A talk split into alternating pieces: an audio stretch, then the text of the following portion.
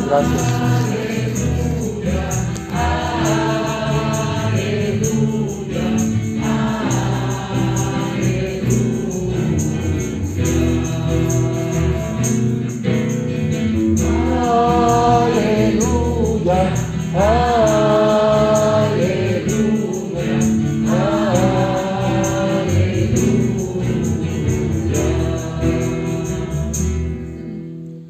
Señor esté con todos ustedes.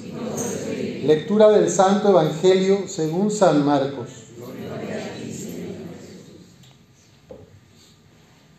En aquel tiempo Jesús dijo a sus discípulos, velen y estén preparados porque no saben cuándo llegará el momento. Así como un hombre que se va de viaje deja su casa y encomienda a cada quien lo que debe hacer y encarga al portero que esté velando, así también velen ustedes, pues no saben a qué hora va a regresar el dueño de la casa, si al anochecer, a la medianoche, al canto del gallo o a la madrugada. No vaya a suceder que llegue de repente y los halle durmiendo. Lo que les digo a ustedes, lo digo para todos. Permanezcan alerta. Esta es palabra del Señor. Pueden tomar asiento.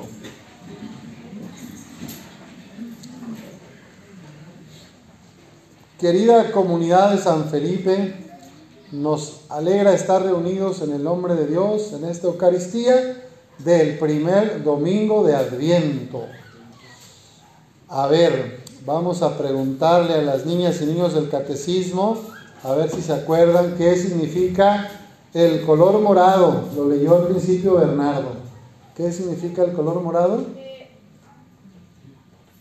no me acuerdo de la palabra exacta, pero sé el significado de la palabra. A el ver. cambio. El cambio. Cambiar nuestras acciones. Conversión, muy bien. Conversión. Eso. Que cambiar nuestras acciones del mal al bien. Bueno, muy bien, gracias. ¿Cómo te llamas? Me llamo Aldair con. Aldair. Bueno, le damos un aplauso a Aldair, muy bien. Que nos dice que el adviento significa tiempo de cambio. Que hagamos un- una revisión de vida, ¿verdad? Eso es, es un tiempo de conversión. Pedir a Dios la gracia de su Espíritu Santo para que yo revise cómo estoy viviendo mi vida cristiana.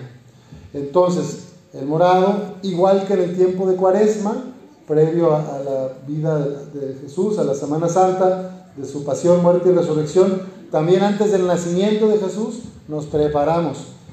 Entonces, es espera, por un lado es espera de que viene el niño, Jesús, pero por otro lado también es una espera activa.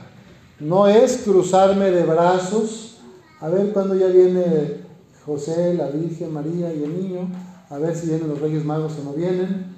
No es esperar así, es una espera activa, donde yo me tengo que involucrar y como decía Aldair, yo tengo que ver qué tengo que mejorar en mi vida, en mis relaciones con la familia, en mi relación con los compañeros de trabajo, en mi relación con Dios, en mi relación con la creación, ¿verdad? cómo me estoy relacionando con el prójimo, con Dios, en mi relación conmigo misma, conmigo mismo.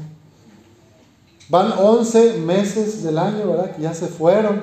A lo mejor uno puede revisar y los propósitos que hicimos a finales de diciembre del año pasado para el año nuevo 2023.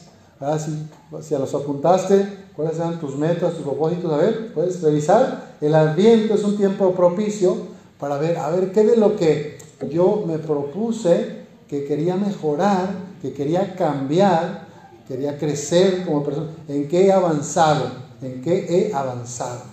Pero qué otras cosas a lo mejor, ahí nomás la dejé en la hojita y la dejé en el cajón y ahí quedó la hojita. A lo mejor, o a lo mejor, más triste sería, ¿verdad? Que en algo en vez de mejorar he empeorado, ¿verdad? Yo les confieso, ¿verdad?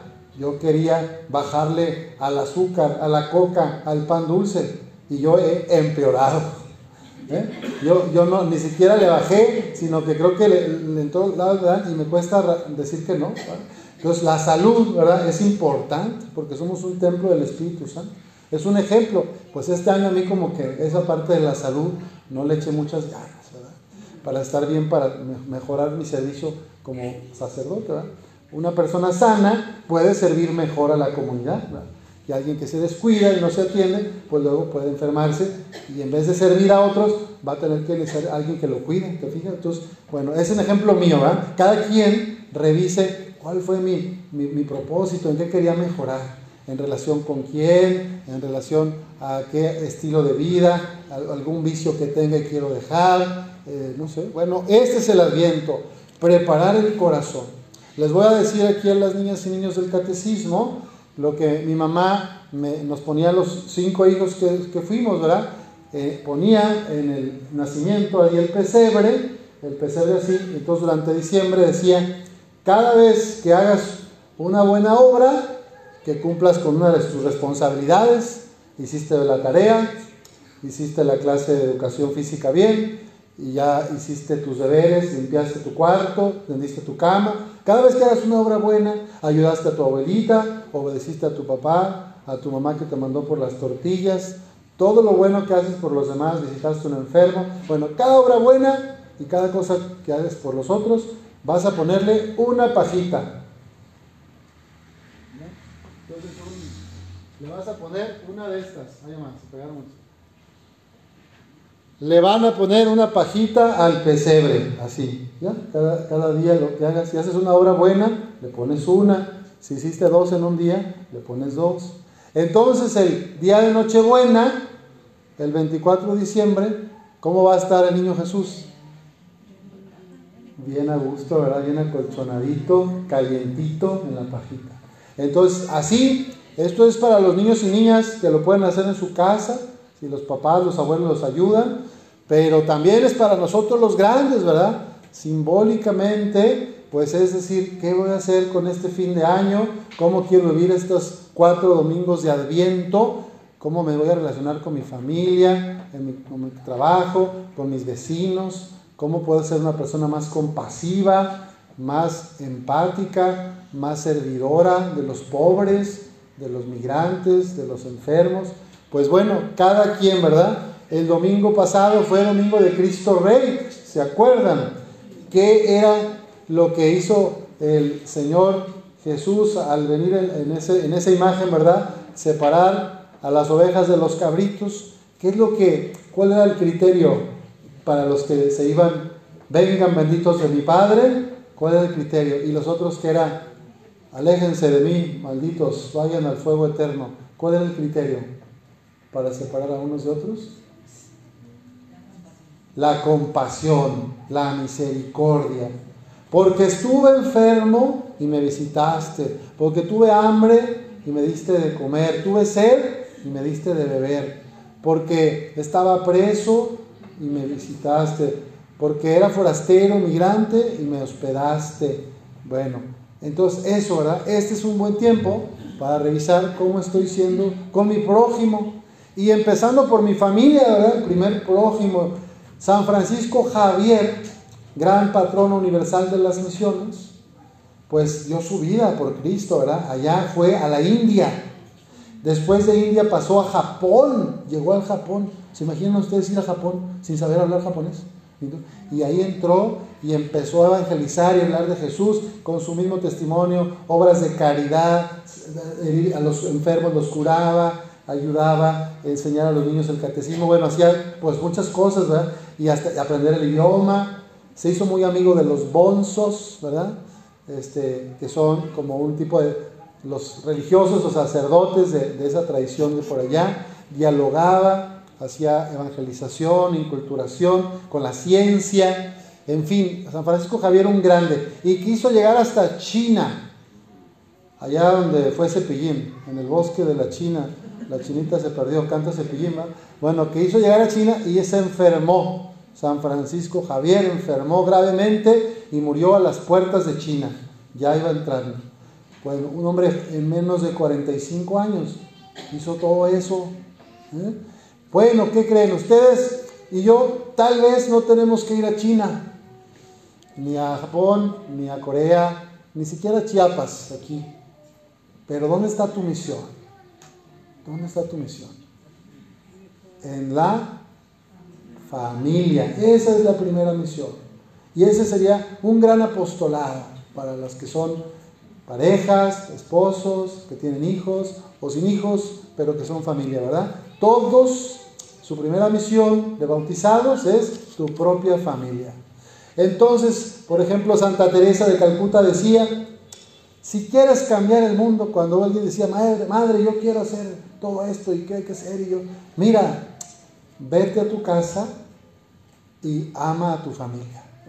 Así vas a empezar a cambiar el mundo. Respeta, ama, perdona, que seas un factor de paz y no de crítica, de división, de chismes, de reproches, de reclamación. Bueno, pues vamos a pedir al Señor que en este tiempo de adviento nos ayude a ponerle pajita para tener nuestro corazón lo más calientito, dispuesto para recibirlo el 24 de diciembre.